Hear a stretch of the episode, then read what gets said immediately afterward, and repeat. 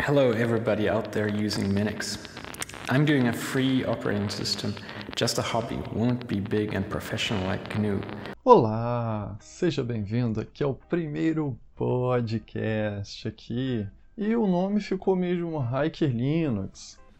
Caso você esteja chegando aqui nesse podcast de paraquedas, né, é referente a um canal lá no YouTube chamado Hacker Linux e lá que eu coloquei um, lá na aba comunidade, fiz lá um, digamos que uma votação para ver qual seria o nome desse podcast.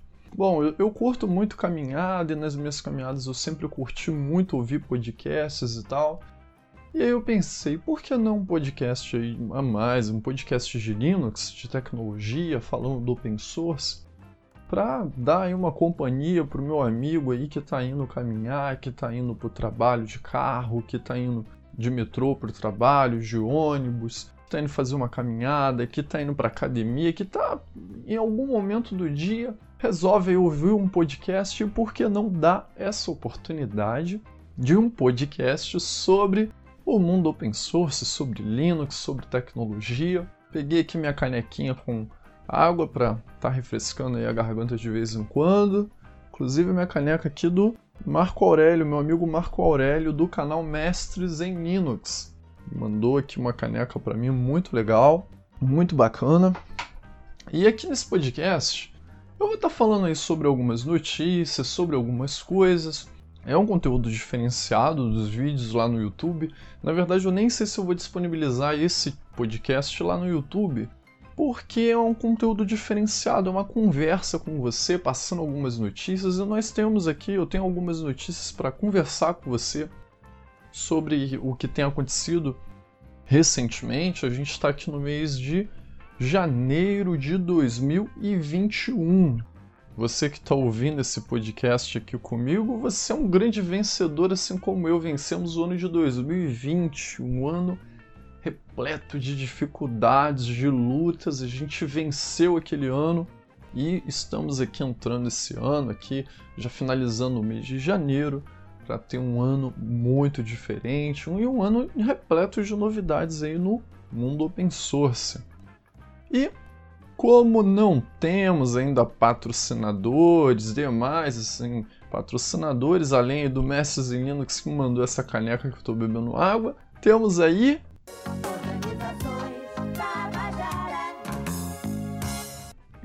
Bom, brincadeiras à parte, vamos agora à primeira notícia que eu quero falar para você que está me ouvindo.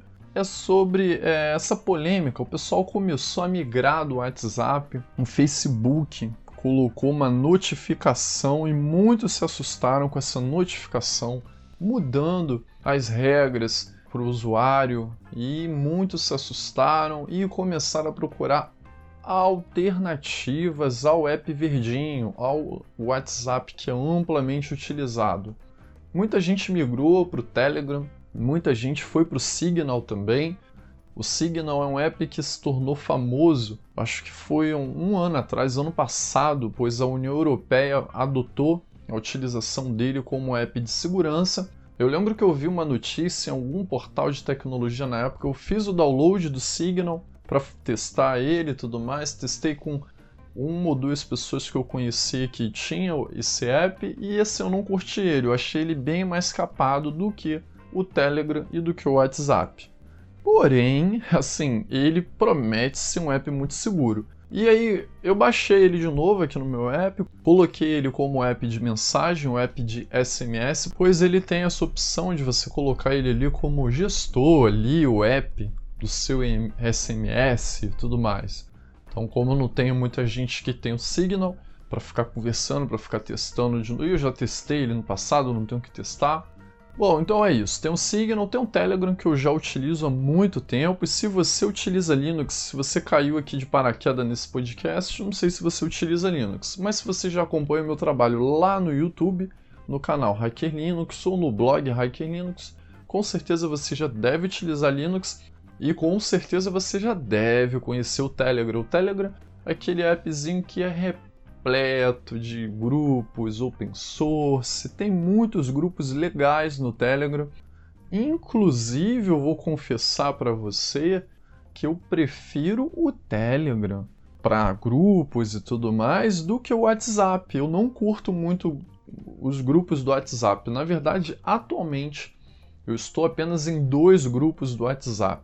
Eu já cheguei a ter mais de 20 grupos, quase 30 grupos, e era complicado na época porque tinham grupos de empresas que eu trabalhava que às vezes eu tinha que estar em vários grupos da mesma empresa e era notificação o tempo todo. Então eu sou muito radical nesse ponto quanto às notificações.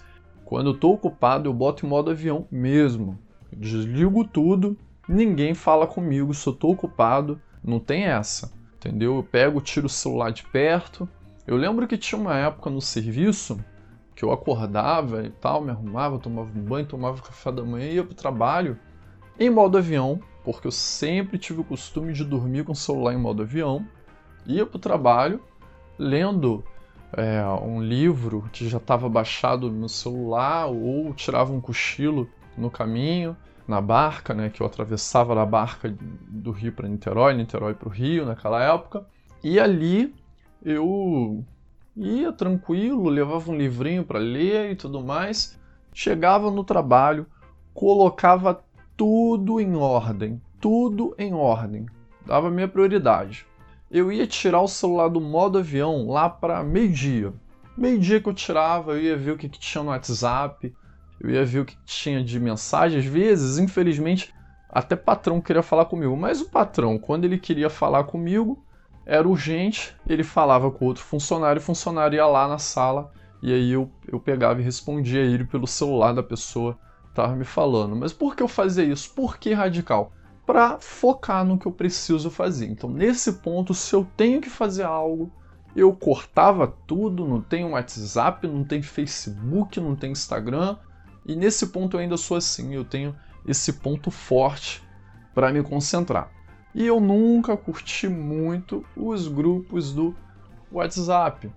Eu nunca achei legal. E depois que eu conheci os grupos do Telegram, eu passei a curtir muito os grupos do Telegram. Essa novidade dos stickers, gifts, entre outras coisas, o Telegram já tem há muito mais tempo. Normalmente assim, os recursos vão chegando no Telegram e depois vão sendo implementados no WhatsApp, exceto os stories, né? Que os stories assim o Telegram não tem, e eu não sinto falta dos stories, do eu não sinto falta. Na verdade, esse recurso, na minha opinião, foi meio que uma babaquice, né, do Facebook, porque o Facebook tentou comprar o Snapchat, assim como ele comprou o Instagram, ele fez uma oferta, comprou o Instagram, fez uma oferta e comprou o WhatsApp, pois o WhatsApp não era do Face. E aí ele fez a sua oferta para o Snapchat, já que o Snapchat não aceitou, ele, ah é, vou, tipo assim, literalmente falando, ele transformou todas as redes sociais dele no, no Snapchat. Ele pegou e implementou os recursos do Snapchat no Face, no Instagram, no WhatsApp e, se eu não me engano, até no, no Messenger, no, no Facebook Messenger, né?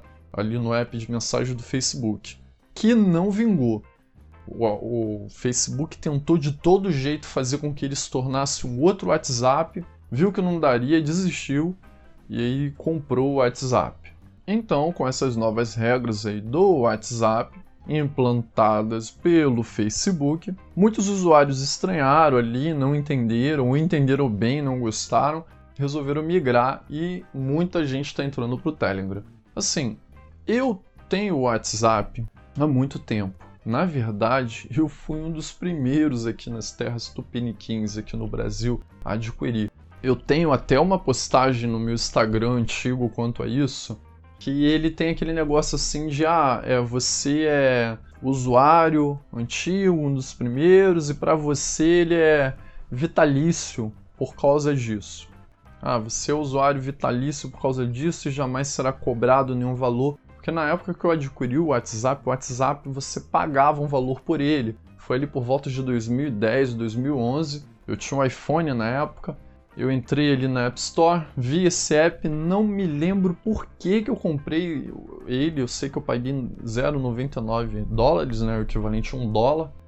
Eu comprei ele, na época o dólar era mais barato, né, não, não valia tipo 5 reais, não, não valia isso tudo. Não lembro quanto que valia mas deveria ser um e pouco, não era nem dois reais, eu acho.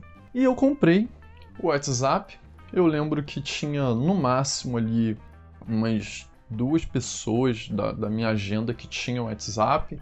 E aí, com o passar dos meses, assim, outras pessoas foram adicionando. Depois o WhatsApp chegou na, na loja do Android. Eu lembro que eu saí do, da Apple, eu vendi meu iPhone e aí eu comprei um, um Android e eu fiquei sem o WhatsApp temporariamente, mas também acho que eu só conversava com uma menina na época lá que eu tava afim e tudo mais, então para isso que eu utilizava o WhatsApp.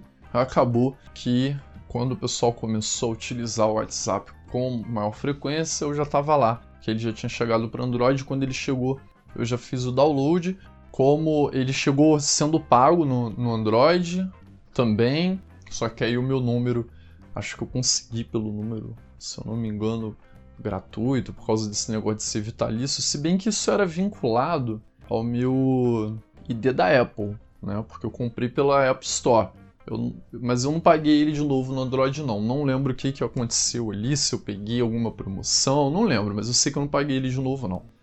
E com o passar do tempo, o WhatsApp diminuiu o preço, passou ali a 0,39 dólares, e eu lembro que ele fazia de vez em quando umas promoções gratuitas para o povo baixar. Para quem não tem o app, baixar, comprar, né? Quando não, não tivesse na época gratuito, e assim tem muitos programas que fazem isso. O WhatsApp foi crescendo, foi ganhando recursos e tudo mais, evoluiu. É, mas essa questão dos grupos, eu quando conheci os grupos do Telegram, eu passei a preferir e eu passei a gostar do Telegram. Só que, qual é o diferencial do WhatsApp para o Telegram? Qual é a diferença? Em que ponto o WhatsApp é melhor do que o Telegram? Na minha opinião, só tem um ponto. Na minha opinião, no meu gosto. Qual? Ter mais usuários que a partir do momento que o Telegram tiver mais usuários, não vejo necessidade. Ah, existe o recurso do Stories no, no WhatsApp. Bom, isso pode chegar no Telegram futuramente.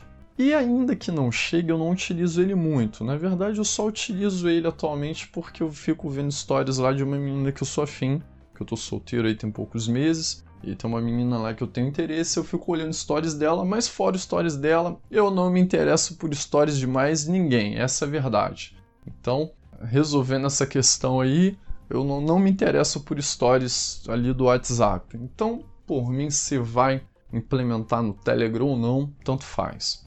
Bom, em resumo, as mudanças aí do WhatsApp o Facebook disse que são para acomodar novos serviços de venda e pagamentos do, do app, que vão ser integrados aos sistemas utilizados pelo Facebook e pelo Instagram.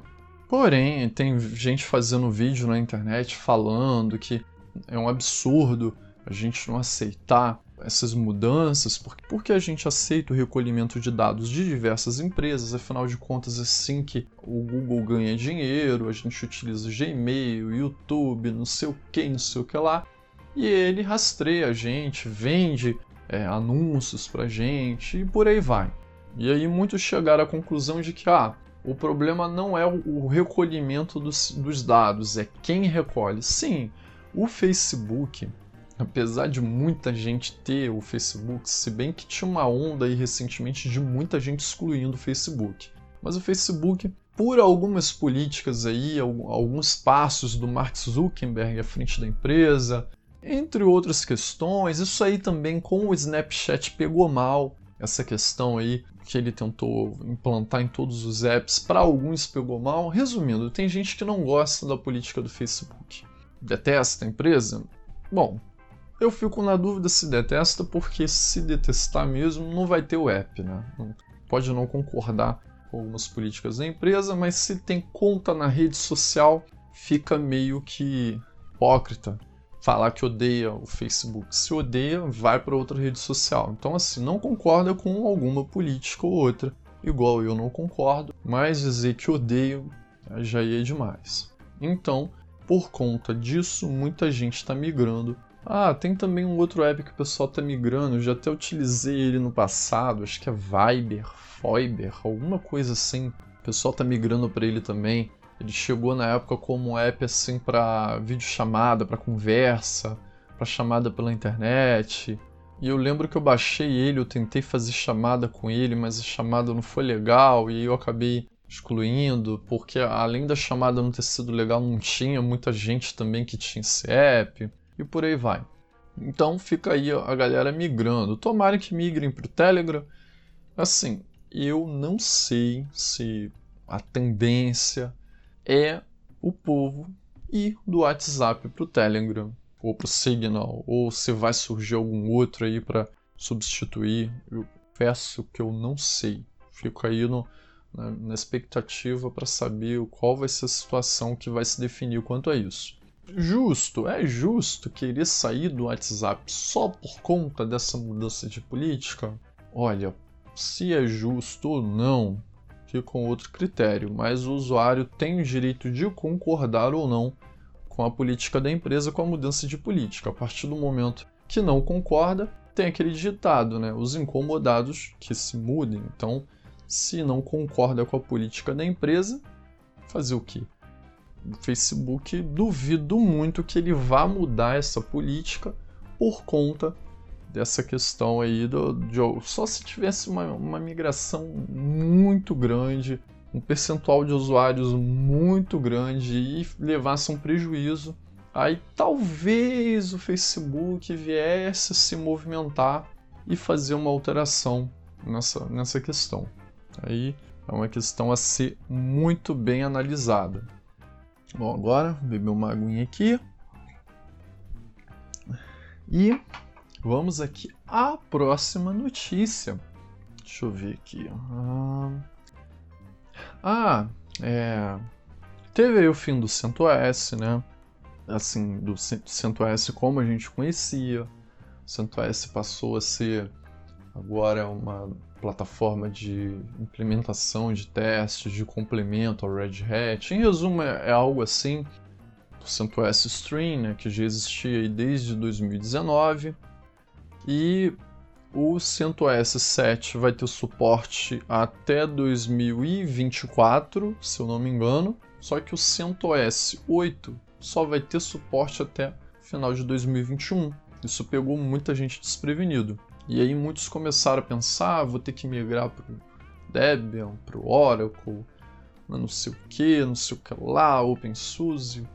Bom, a Red Hat disponibilizou seu sistema de maneira gratuita para sysadmins e mais outras 4, 5 categorias. Na verdade, para sysadmins, você poderia já se cadastrar como desenvolvedor e fazer o download do Red Hat Enterprise Linux sem pagar o valor da licença. Você podia, cada desenvolvedor poderia fazer um download né, de um sistema. Eu lembro que eu fiz no passado, inclusive eu fiz matéria lá pro, pro blog. Eu não lembro, eu acho que eu não cheguei a fazer vídeo pro canal não, mas eu, eu fiz umas matérias pro blog e tudo mais. Eu fiz o download para testar, porque eu sempre usei Fedora e a Red Hat é a empresa aí por trás do Fedora. E aí eu quis conhecer né, o sistema mãe, digamos assim, da empresa mãe, da empresa ali que é a tutora, é, que auxilia, ajuda no desenvolvimento, investe, fomenta o desenvolvimento ali do Fedora. E aí eu resolvi testar na época. Gostei, gostei muito do Red Hat Enterprise Linux, apesar de eu não ter usado ele em servidor, eu usei como usuário final mesmo, fiz instalação dos pacotes e tudo mais, aí descobri que ele utiliza o EPEL, assim como temos o RPM Fusion para o Fedora, temos o EPEL para o Red Hat e por aí vai. E descobri diversas coisas, usei o sistema, customizei e agora os sysadmins podem fazer o, a utilização, né, o download de até 16 do sistema ali, Red Hat Enterprise Linux. Isso abre um leque de possibilidades para quem trabalha com servidores, para quem precisa ter aí uma versão do Red Hat Enterprise Linux, quem não pode pagar a licença, que é uma licença cara, né? quem não puder fazer migração agora por causa que é um valor alto, vai poder fazer aí a instalação do Red Hat Enterprise Linux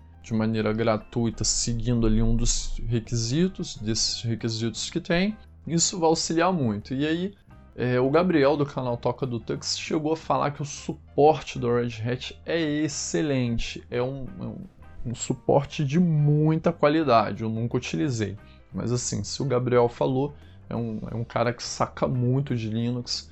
Tem até o curso dele lá é, da migração, ensinando tudo, o beabá do Linux. Qualquer coisa você pode conferir o canal dele lá, o Toca do Tux. A Red Hat, né, que fazendo isso, ela meio que disponibiliza o seu ganha-pão de maneira gratuita para muitas pessoas. Red Hat que foi adquirida pela IBM, tem uns dois anos mais ou menos, em 2018. Na verdade, o Gabriel chega a falar que o dinheiro entrou ali, foi a IBM pagando para comprar a Red Hat, mas a Red Hat que se tornou dona da, da IBM, é isso que ele fala. Bom, o CEO da Red Hat se tornou presidente da IBM, então de fato quem está dando as cartas, quem está mandando na IBM, um dos homens que está mandando era o CEO da, da Red Hat, então isso tem um fundo de verdade. Algo semelhante a isso. Quando a Apple comprou a Next. Bom, Steve Jobs veio para a Apple de volta, Steve Jobs assumiu. Talvez seja uma analogia semelhante a isso que, que está sendo feito, né? A Red Hat foi comprada pela IBM, mas é meio que o, o, o CEO ali, que era da Red Hat, que está mandando na IBM ali, tá presidindo a empresa. Então, podemos esperar, podemos aguardar muito desenvolvimento aí chegando no Linux, chegando no Red Hat, chegando no CentOS Stream, chegando no Fedora e por aí vai. É uma cadeia, né? É como se fosse um dominozinho, mas ao invés de derrubar, é para construir, é para fomentar o conhecimento. A Red Hat vai investindo e ele vai fomentando, vai chegando novidades no Fedora que vai sendo implementado depois, vai chegando para ele e por aí vai. Então, é uma cadeia de desenvolvimento que vai ajudando muito a gente, o usuário Linux. Acaba colhendo fruto dessas parcerias, né? pois, um exemplo, o BTRFS está se tornando um sistema de arquivos padrão do Fedora. Assim como o Wayland foi no início, foi primeiro, depois começou a ser implementado por todas as outras distribuições. Aí BTRFS se torna padrão ali, substituindo o SXT4, depois começa a ser implementado em outras distribuições e por aí vai. A moda começa a pegar ali no Fedora, dá certo, começa a ser implementado nos outros sistemas. E quem dita as regras, quem dita essa implementação, a Red Hat. Ela acaba encabeçando o desenvolvimento de muita coisa no mundo Linux. E a outra notícia que eu quero dar para você que está me ouvindo não sei se isso vai te afetar. Isso vai afetar uma parcela de usuários, mas eu não sei o tamanho dessa parcela de usuários. O Google ele vai impedir a sincronização dos dados com seus servidores dos usuários que utilizam navegadores baseado no Chromium. Bom, o Google Chrome é desenvolvido com seu motor né, de código aberto Chromium.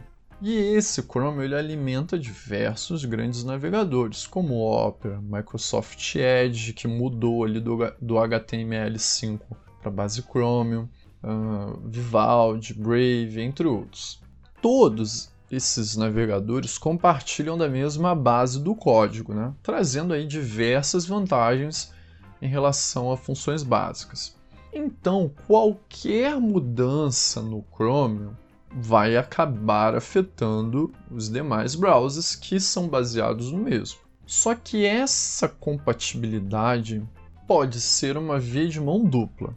Pode ajudar em alguns casos e atrapalhar em outros. E a Google anunciou que vai barrar o acesso dos navegadores de terceiros que sejam baseados no motor às APIs do Chrome. Isso quer dizer que recursos como o Chrome Sync que sincroniza dados dos navegadores logados com a mesma conta Google, e o Click to Call, que permite a realização de chamadas a partir da página da web, não vão mais sincronizar com os demais browsers que não têm a sua própria estrutura de sincronização. E essa medida, segundo o Google, não tem um caráter punitivo, não ela não vai excluir os dados já sincronizados, que os usuários já têm utilizado nas funções. A única mudança é que a partir do dia 15 de março não será mais possível sincronizar novos dados em navegadores que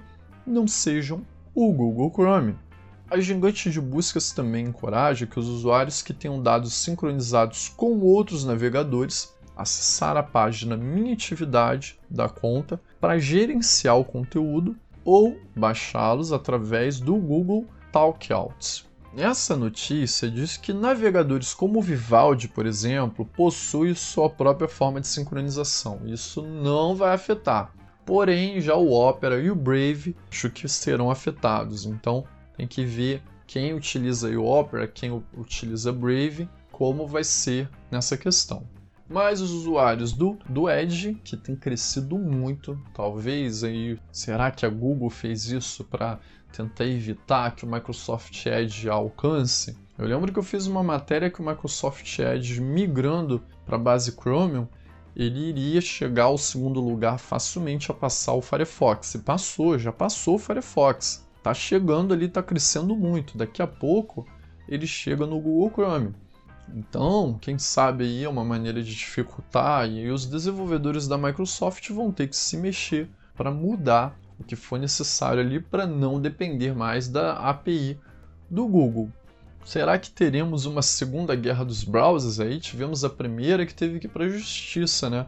Ali do Internet Explorer, do Netscape. Teve uma não chegou a ter uma segunda entre o, o, Google Chrome e o Internet Explorer, porque o Internet Explorer ele ficou defasado com o passar do tempo. E aí veio o Google Chrome e o Firefox e derrubaram ele, né? Eu não lembro agora se foi Acho que foi Firefox primeiro, né? Não lembro agora se foi o Google Chrome ou se foi o Firefox. Eu sei que a ordem foi mais ou menos essa, eu sei que os dois derrubaram o Internet Explorer. E aí veio surgindo diversos outros browsers e tudo mais.